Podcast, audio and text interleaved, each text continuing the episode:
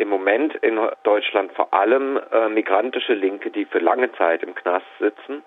Das sind vor allem Organisationsdelikte, also äh, Straftaten nach 129b. Von denen nehmen wiederum Verfahren gegen türkische Exillinke einen großen Teil ein, namentlich gegen PKK, wegen des Vorwurfs der Mitgliedschaft in der PKK. Das heißt, das sind großenteils Verfahren, in denen es nicht um konkrete Straftaten geht, schon gar nicht um Straftaten, die in Deutschland begangen wurden, sondern um die Mitgliedschaft in einer kriminellen Vereinigung. Das heißt, hier macht sich äh, Deutschland zum Komplizen Erdogans mit seinem Krieg gegen die kurdische Bevölkerung. Ja, das ist sehr deutlich. Es gab ja so eine kurze Phase, wo kurzzeitig Verwirrung herrschte und selbst Volker Kauder äh, Waffenlieferungen an die PKK befürwortete und solche Dinge. Das ist alles wieder vergessen und es geht jetzt tatsächlich, äh, es wird ein ganz harter Kurs gegen die kurdische Exillinke gefahren. Das ist schon sehr deutlich bemerkbar. Was lässt sich dazu sagen, wie diese Gefangenen behandelt werden? Das ist tatsächlich sehr unterschiedlich. Es gibt äh, Fälle, in denen insbesondere Gefangene die sich wehren und die auf ihren Rechten beharren, ganz massiv Schikanen ausgesetzt sind bis hin zu ja Gefangenen, die außer der langen äh, Dauer ihrer Haft eigentlich wie Gefangene im Regelvollzug behandelt werden. Also da gibt es das ganze Spektrum. Es gibt ja mittlerweile, äh, was wir sehr begrüßen, äh, eine Gefangenengewerkschaft, in der sich etliche auch politische Gefangene mitorganisieren und die die Rechte von Gefangenen vertritt im ganz konkreten Fall. Diese Gefangenengewerkschaft äh, werden dieser Steine in den Weg gelegt?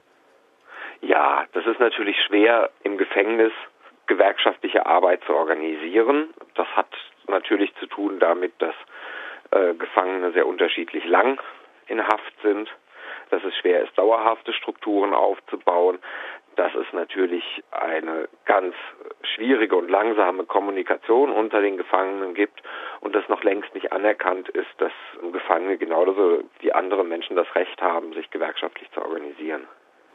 Michael, es gibt viele Gefangene, die wegen solcher Dinge wie Schwarzfahren im Knast sind. Macht die Unterscheidung zwischen sozialen und politischen Gefangenen überhaupt Sinn? Hm. Also ich denke, die Unterscheidung macht äh, schon Sinn. Ähm, natürlich, also für uns sind politische Gefangene selbstverständlich auch solche, die äh, sich im Knast politisieren und sich als politische Gefangene begreifen. Ähm, insofern machen wir da gar keinen Unterschied. Aber was die Urteile und die Verfahren angeht, äh, da haben es Leute, die explizit aus politischer Motivation handeln, natürlich sehr viel schwerer vor Gericht, aber auch im Knast. Warum?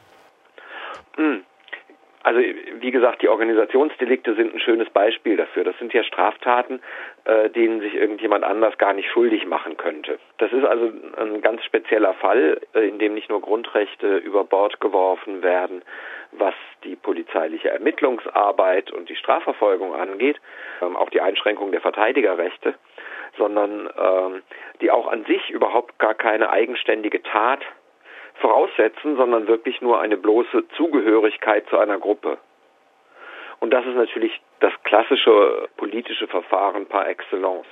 Freiheit für alle politischen Gefangenen. Unter diese Parole könnten auch einige fallen, die aufgrund ihrer politischen Meinung zum Beispiel Flüchtlinge angegriffen haben, oder? Also nach unserem Verständnis nicht. Natürlich ist für uns halt vollkommen klar, dass äh, politische Gefangene in dem Sinn äh, Leute sind, die ähm, wegen ihrer emanzipatorischen politischen Tätigkeit im Gefängnis sitzen. Das ist für uns völlig klar. Bei den anderen haben wir aber auch tatsächlich von dem Vorgehen des Staates gegen sie her weniger Anlass davon zu reden. Es gibt ja schon äh, seit der Weimarer Republik die berühmten Studien über den Umgang der Justiz mit Straftaten von links und rechts. Es gab diesen äh, Heidelberger Professor Emil Julius Gumbel, der darüber statistische Studien gemacht hat. Und wenn man sich das anguckt, dann wird man sehen, da hat sich gar nicht so viel geändert seit der Weimarer Republik, was die unterschiedlichen Maßstäbe angeht, die die Justiz im Umgang mit Linken und Rechten anlegt. Einige Gruppen wie Amnesty International negieren, dass es in Deutschland politische Gefangene gibt. Wenn man von politischen Gefangenen in der BRD spricht, verstellt das nicht den Blick auf das Knastsystem in Ländern, wo es doch deutlich schlimmer und weniger neutral zugeht wie hierzulande? Also wenn wir von politischen Gefangenen reden und auch am Tag der politischen Gefangenen, wenn man sich anschaut, was die Rote Hilfe da macht, dann bezieht sich das ganz viel auf internationale Solidarität.